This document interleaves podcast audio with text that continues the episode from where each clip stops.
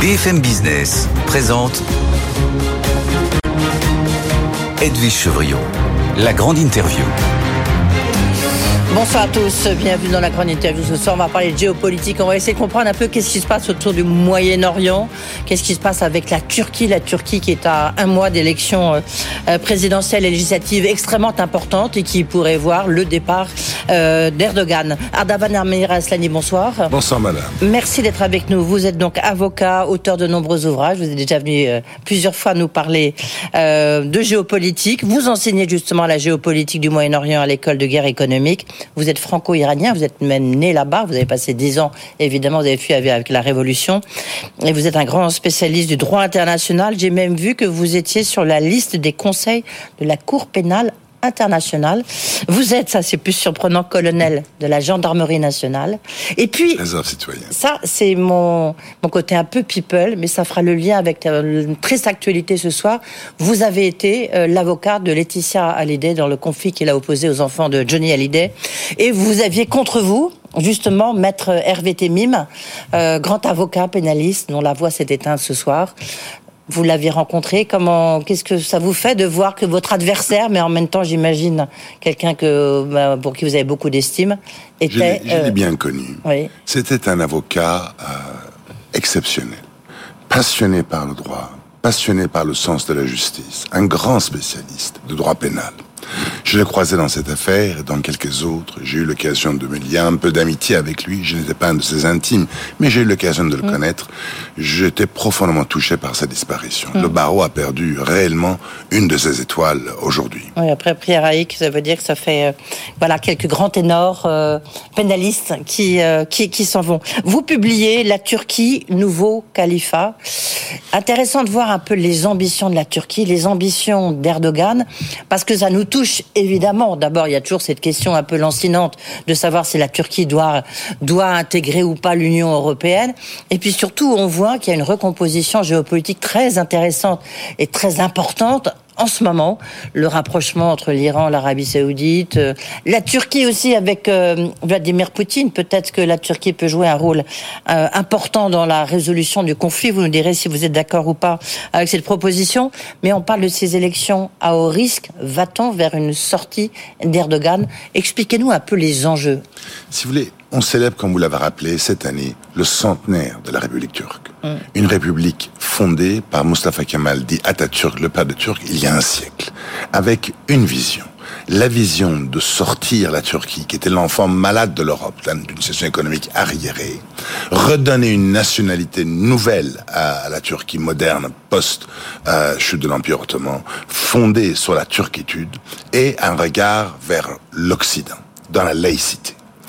Aujourd'hui, 100 ans plus tard, on a l'inverse, c'est-à-dire que hmm. Mustafa Kemal doit vraiment tourner dans sa tombe, parce qu'on a un islamiste au pouvoir, qui est de facto un frère musulman, avec la volonté de transformer la Turquie en une sorte de chef de parrain du monde sunnite musulman, qui milite, si vous voulez, pour la récréation de nouveau de l'Empire ottoman, qui considère qu'en fait Mustafa Kemal a commis une sorte de trahison en abandonnant, si vous voulez, la Turquie dans cette dimension territoriale d'antan, et qui ne pense qu'à une seule chose, faire en sorte que la Turquie retrouve sa gloire passée, sa gloire ottomane, notamment en termes d'expansion territoriale, on l'a bien vu, la conquête de la moitié de Chypre, d'heures quotidiens avec euh, la, Grèce, avec l'aviation Grèce, la volonté de remettre en cause l'esprit du traité de Sèvres, l'esprit du traité de Lausanne, récupérer quelques îles grecques qui sont à quelques centaines de mètres de territoire C'est une remise à plat des acquis du siècle dernier. Et c'est un véritable bouleversement.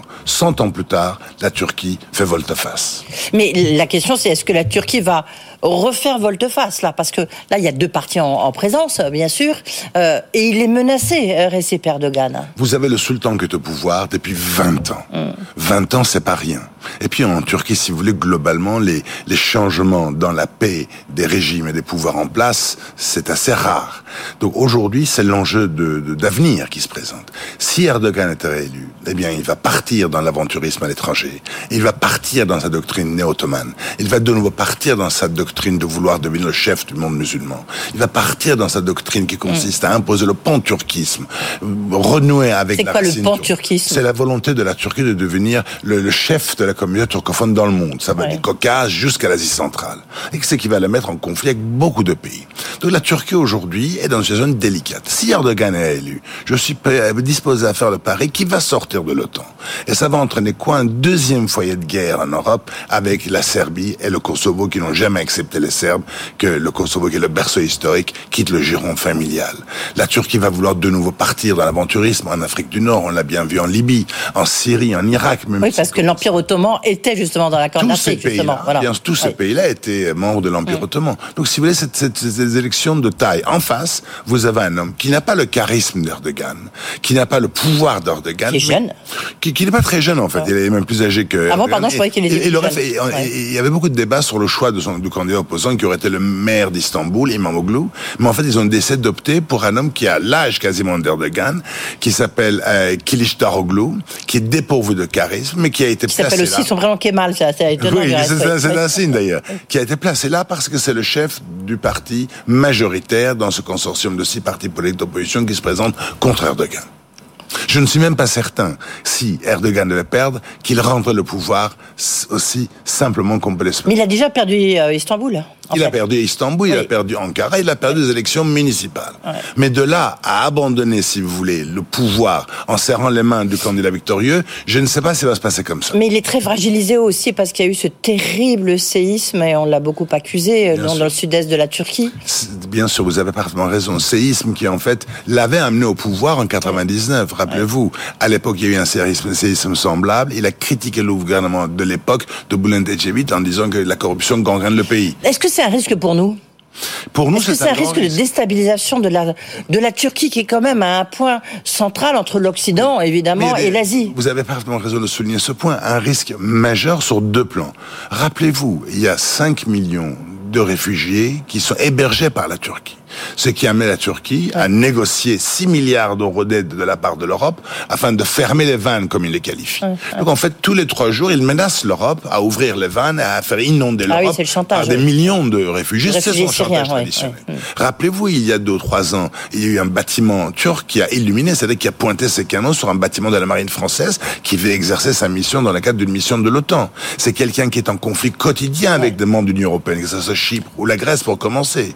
Alors, il y a quelqu'un avec qui il n'est pas en conflit. Justement, c'est intéressant de voir euh, d'essayer de retrouver le grand empire ottoman et puis l'autre, Vladimir Poutine, de retrouver la grande Russie. Donc, donc ils se sont rencontrés. Là, il y a encore le ministre des Affaires étrangères, le célèbre Lavrov, euh, qui était à, à Istanbul euh, avant-hier on voit quand même qu'il y, a une espèce de connivence qui joue un rôle. La Turquie joue un rôle. Elle a signé un accord céréalier avec l'Ukraine, mais est-ce qu'elle peut jouer un rôle, euh, je sais pas, un peu de, de médiateur, de médiation entre, entre les deux? À un moment, il a essayé de se positionner comme tel. Mais ce n'est pas un homme stable dans ses choix. D'un coup, il vend des drones à l'Ukraine, de l'autre, il tend la main vers la Russie mais c'est quelqu'un qui a un agenda qui est toujours centré sur son pan-turquisme. Quand il regarde le, conflit russo-ukrainien, il voit la Crimée, où un tiers de la population est tartare, donc d'origine turque. Il a l'espoir que ce qui en sortira de ce conflit, ça sera une sorte de, de, de, rôle que la Turquie moderne d'Erdogan pourra jouer sur place au niveau de la population turque. Il ne voit que son intérêt personnel au détriment de l'intérêt. Bah oui, mais vous me direz, il est président de la Turquie, hein, donc c'est un peu. Non, bien sûr, sauf qu'on ne peut pas penser qu'à soi-même en méprisant les voisins, parce que quand on méprise les voisins, ça finit par l'ostracisme. Aujourd'hui, la Turquie est dans une situation extrêmement délicate. Elle est mal avec tous ses voisins. La situation économique est comment? Elle est dramatique en Turquie? Dramatique parce que... Parce qu'il y avait quelques grands groupes euh, économiques, mais maintenant ils ont disparu. Beaucoup de groupes se retirent, et puis c'est un pays qui est profondément dépendant, si vous voulez, des investissements étrangers. Avec le climat d'instabilité qu'il a su générer dans le pays, il n'y a plus d'investissements étrangers. L'inflation explose, est à 80%. Le chômage explose. Donc c'est quelqu'un qui essaye de trouver dans la gloire internationale de quoi se racheter un peu de popularité pour faire face à des bâcles économiques qui encerclent son pays. C'est intéressant aussi, je disais qu'il y a une recomposition de tout le Moyen-Orient. Alors on voit, euh, c'est avec des, des conflits euh, euh, terribles en ce qui se passe autour d'Israël et, la Palestine, mais on voit aussi ce qui se passe du côté iranien que vous connaissez bien. Alors en Iran, il y, a, plusieurs choses. Il y a évidemment euh, cette rencontre très importante, ce rapprochement avec l'Arabie saoudite, mais un mot quand même avant, parce que c'est essentiel, de ce qui se passe avec les femmes, cette révolution des femmes. Est-ce que vous y croyez, vous qui êtes iranien, enfin français évidemment, mais euh, est-ce que vous y croyez à cette révolution des femmes? Si vous voulez, d'abord je ne qualifierais pas de révolution, je qualifierais de révolte. J'espère, si vous voulez, qu'un jour, l'Iran retrouvera sa juste place dans la laïcité, dans la démocratie à la mode occidentale, dans, à sa juste concert des nations. Mais de là à considérer que ces événements-là ont abouti à renverser le régime, je ne pense pas qu'on puisse le dire aujourd'hui. Non, mais bien sûr, avec un point d'interrogation. Mais la question, c'est est-ce que ça, ou est-ce que ça peut, jusqu'où ça peut aller? 80% de la population iranienne est moderne, à moins de 42 ans, est éduquée, aspire à un mode de vie à l'occidental et laïque. Donc le pouvoir est acculé dans la durée à entraîner un changement. Est-ce qu'à l'instant T, ce changement va être opérant? Je ne le pense pas. D'ailleurs, pour preuve, il y a deux jours, le guide de la révolution iranienne, M. Khamenei, a déclaré ouvertement que le port du foulard est une obligation morale et une obligation légale, et a invité les forces de l'ordre à l'imposer par la force. Ce qui est une erreur majeure, parce qu'il aurait pu se contenter de ne plus en tenir rigueur, et puis de faire en sorte que ça se passe. Et puis un des grands problèmes de, du régime aurait été résolu. Il l'a pas fait. Il a opté pour le danger et les troubles. Mais est-ce que le régime est quand même fragilisé? Bien sûr. Après la mort le, le régime, si vous voulez, aujourd'hui, dans une situation où l'immense majorité de la population iranienne n'adhère plus à ces valeurs, aspire au changement. Le problème de cette affaire, c'est que globalement, parmi les 20 000 personnes arrêtées par le pouvoir, la plupart des, des personnes arrêtées n'avaient, euh, n'étaient même pas majeures. La moyenne d'âge était de 16 ans. Mm J'étais à Téhéran, moi, il y a quelques semaines, et j'ai interrogé des Iraniens de 30, 40, 50 ans. Pourquoi vous, vous n'êtes pas allés manifester en faveur de ces jeunes gens? On m'a dit, alors je leur demandais, est-ce que vous êtes pour le pouvoir? Ils me dit non on ne supporte plus l'incertitude, les troubles. On a déjà donné la révolution iranienne 79, la guerre Iran-Irak, 44 ans d'ostracisme et de sanctions. On veut juste une transition en paix. Ouais, ça va être difficile, notamment. Euh, juste, je fais un, petit détour, euh, retour sur l'économie, le business, puisque après tout, c'est votre métier. Vous conseillez surtout des grandes entreprises et, des, et des États. Est-ce que le est-ce qu'à un moment, on pourra revenir à des, à des relations, pas normales, mais enfin des relations économiques avec l'Iran? Est-ce que Je ça dirais que c'est inéluctable, madame. C'est inéluctable, mais pour inéluctable, mais pour l'instant, c'est impossible à cause des Américains. Non, c'est vrai, mais les choses commencent à changer. Vous en avez fait part. L'Arabie Saoudite, l'ennemi historique de l'Iran dans la région, a aujourd'hui fait volte-face. Ils ont signé non seulement un accord de rétablissement de relations diplomatiques, ils ont même proposé d'investir des dizaines de milliards d'euros en Iran. L'Iran est un pays important. Euh, Rappelez-vous, pendant la signature de l'accord nucléaire, on, y avait, tout le monde disait que l'Iran c'était le prochain Eldorado. Mmh. Le pays allait recevoir 1000 milliards d'euros. Les Américains ont quand même bloqué. Regardez, posez la question à Trump Total, a bloqué. à PSA. Enfin, ils Absolument. Trump a bloqué. Tous les grands groupes ont quitté le pays. Bien sûr. Mais l'Iran représentait quand même le plus grand rajout, si j'ose dire, au système économique mondial sur ces derniers 50 euh, ans. Pourquoi? Parce que le pays est indispensable. Déjà l'Europe engagé dans ce conflit abominable que le conflit russo-ukrainien, a besoin de gaz. D'où va venir ce gaz si ce n'est des gisements iraniens? L'Iran recèle en son sein les principales réserves de gaz au monde, devant la Russie et le Qatar. Donc il faut bien oui, mais il y a un régime pays, politique qui, quand même, qui, un régime politique qui fait que c'est que ça bloque tout. Vous savez, c'est pas tellement le régime politique parce que en matière d'hydrocarbures, je peux vous dire que la plupart des régimes qui exportent des hydrocarbures ne brillent pas par leur attachement à la, démocratie. Ce qui pose problème en Iran n'est pas l'absence de la démocratie, euh, tel qu'on le connaît en Occident. Ce qui bloque en Iran, c'est les déclarations va en guerre appelant à la destruction d'un autre État souverain qu'est Israël. Mmh. C'est ça qui pose problème. Mmh. C'est la quête du nucléaire en Iran. C'est des menaces quotidiennes encore d'un autre État souverain. Si l'Iran devait cesser, si vous voulez, de telles rhétoriques, les choses changeraient. Et je pense que le rapprochement entre l'Arabie Saoudite, et c'est pas que l'Arabie Saoudite. Alors, on, va dire, on va dire quand même à nos auditeurs et téléspectateurs qui ne suivent peut-être pas, même si c'est très important, euh, ça a été effectivement euh, la rencontre, la poignée de main très importante avec euh, l'Arabie Saoudite, enfin euh, euh, son représentant, et puis l'Iran en Chine. Chine. C'est ça qui est étonnant là aussi. Qu'est-ce qui s'est passé et les conséquences?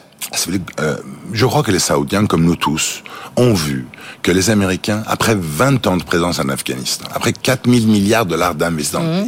sont capables, dans les conditions que l'on a vues, et abandonnent le pays à son sort. Donc ils ont dit est-ce que les Américains sont vraiment engagés à rester dans la région à assurer leur sécurité? Ils ont décidé que c'était pas tellement crédible. Donc ils ont décidé de jouer toutes les cartes à leur disposition, mm. se rapprocher des Russes, mais également des Chinois, qui représentent quand même la deuxième économie au monde. Cette affaire-là, cependant, même si elle s'est faite à Beijing, n'a pas pu se réaliser sans l'accord des Américains. Vous pensez bien que l'Arabie Saoudite ne veut pas de son propre chef, elle est signée avec l'Iran un accord de reconnaissance mutuelle, sans en avoir au préalable informé les Américains et les Israéliens. Donc je pense que la lame de fond qui aujourd'hui secoue le Moyen-Orient est beaucoup plus profond que la volonté saoudienne juste de, oui, on voit bien un rapprochement aussi de certains pays arabes, euh, du Qatar avec l'Israël aussi. Donc, euh, comme vous dites, c'est une vraie lame de fond. Euh, c'est le point de départ. Qu'est-ce que c'est en fait? Parce que avant c'était les sunnites contre les chiites, c'était quand même un peu le, ça. Là, si on simplifie, enfin, c'était vraiment ça l'origine de ce de ce séisme, de cette faille, on va dire. Qu'est-ce qui fait qu'aujourd'hui, mais ça bouge autant en profondeur les uns et les autres ont appris, appris, madame, que euh, l'Amérique est bien loin et que l'Iran, peu importe ce qui se passe, va rester à sa place face à l'Arabie Saoudite. Donc ils ont bien intérêt à trouver un modus vivendi. Et puis les Saoudiens ont fait un calcul pragmatique. Ça fait huit ans que la guerre au Yémen se poursuit, huit années que cette guerre n'aboutit pas à la victoire de l'une des parties en cause. Il y a 500 000 morts et ce qui mobilise des ressources économiques majeures chez les Saoudiens. Avec la vision de 2030 du prince héritier, avec sa volonté de lancer sa nouvelle ville technologique qui va ridiculiser dans son esprit la ville de Dubaï par sa magnificence, aujourd'hui les Saoudiens ne peuvent pas mener une guerre et reconstruire leur pays. Ils ont opté pour la paix diplomatique afin de pouvoir consacrer toutes leurs ressources à leur économie.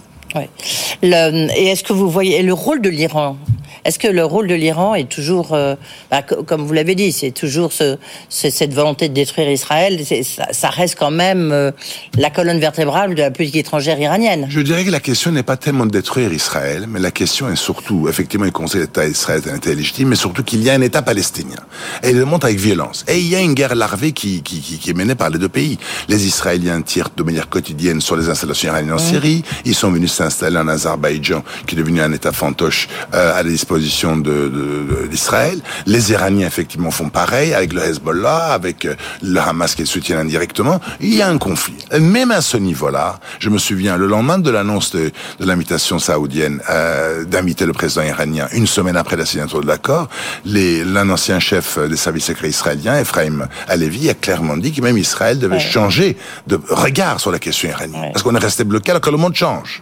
Sur l'accord du, nucléaire, vous, pensez que euh, sur quoi ça peut déboucher? Parce que là, donc l'Iran a, a claqué la porte. Donc maintenant, on attend de voir sa position. Est-ce qu'elle est jusqu'au boutiste ou pas? Comme vous dites, il y a des déclarations euh, extrêmement violentes. Est-ce qu'il faut les croire? On ne sait plus très bien ce qu'il faut croire. C'est pas que l'Iran qui a, ce n'est pas l'Iran qui a claqué la porte. C'est les États-Unis après l'élection de Donald Trump. Première décision, sortir des États-Unis. D'accord. Oui, ok. mais vous avez raison, mais aussi. Un an et demi, il y a eu des discussions qui n'ont pas abouti. Les Iraniens ont leur part de responsabilité dans cet échec. Mais aujourd'hui, ils ont compris. Et les récentes hein, révolte que l'Iran a constatée l'a démontré. La réalité aujourd'hui, c'est que l'Iran ne peut pas euh, continuer dans sa situation actuelle s'il n'y a pas à un avenir que le peuple euh, peut regarder euh, vers. Si, si, le gouvernement n'a pas quelque chose à proposer au peuple iranien, si ce n'est ce que l'on voit aujourd'hui, la répression, le chemin systématique et l'inflation. Donc le seul espoir possible pour le peuple iranien, c'est qu'il y ait l'accord nucléaire qui, qui va ramener, si j'ose dire, l'Iran dans le système économique international. Mm. Faute de ça, on ira au clash.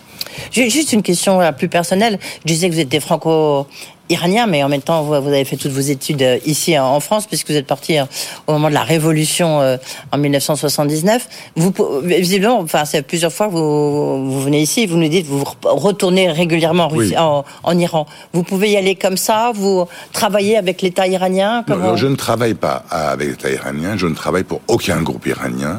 J'y vais pour des raisons familiales et j'ai un cabinet sur place. Ah, vous avez un cabinet sur place bah, Le cabinet qui a conseillé tous les grands groupes français pendant la Cour nucléaire, c'était le mien.